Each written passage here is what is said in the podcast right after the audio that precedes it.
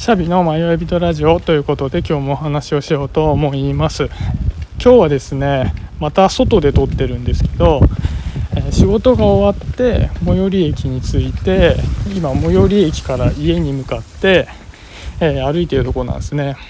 でこうわざとちょっと遠回りしていつも歩いたことない道を歩きながら帰ってるんですけどまあちょっとね雨が降ってるんでねちょっと音声配信しづらいんですけど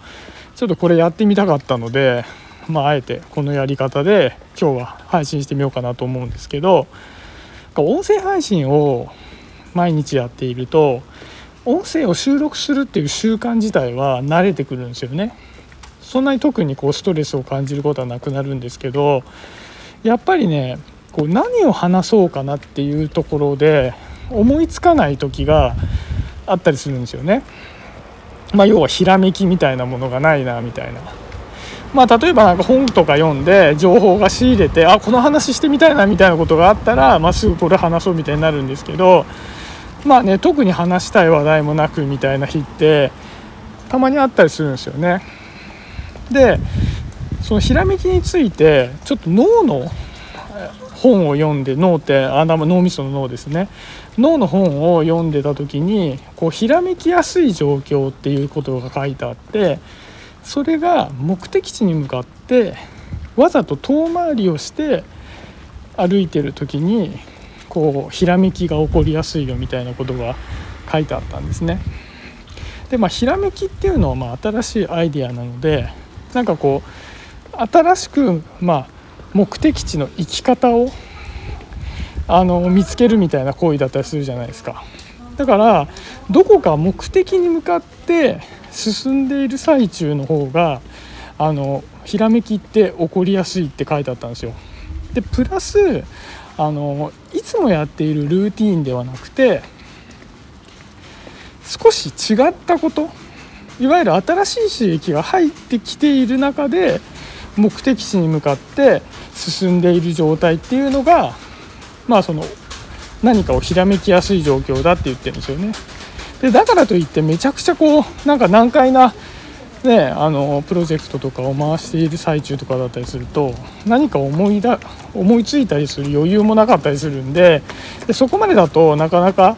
その関係ない新しいアイデアっていうのは思いつかないかもしれないですけどおそらく例えば今の僕の状況みたいにまあ、えー、岐路についてる時に、まあ、ちょっと違う道を歩く程度だったら、まあ、そんなにストレスがある行為でもないですし、まあ、ただ、まあ、いつもと違うところを歩いてるなみたいな斬新感があるのでもしかしたらねこういう状況っていうのは一番何か思いつくのにちょうどいいんじゃないかななんて思ったのでちょっと本に書いた通りにわざわざ遠回りをして歩いてみたりしてます。なんかねそこの本に書いてあったのはねあの面倒くさいことをあえてしている時っていうのは新しい刺激が入っている時だから面倒くさいっていうのは結構いいことなんだよみたいなことが書いてあったんですよね。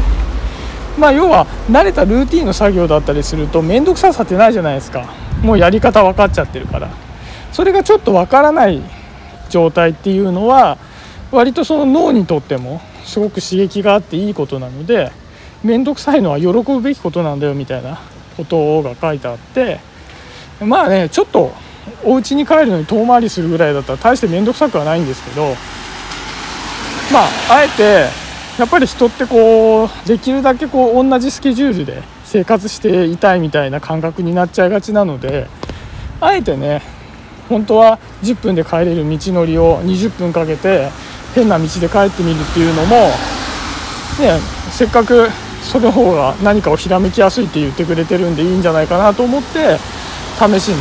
こんな調子で話してみました。もしね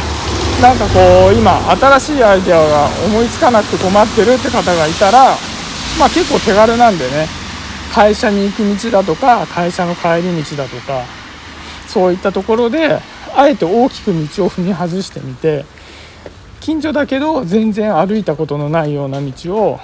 あえて歩いて帰ってみると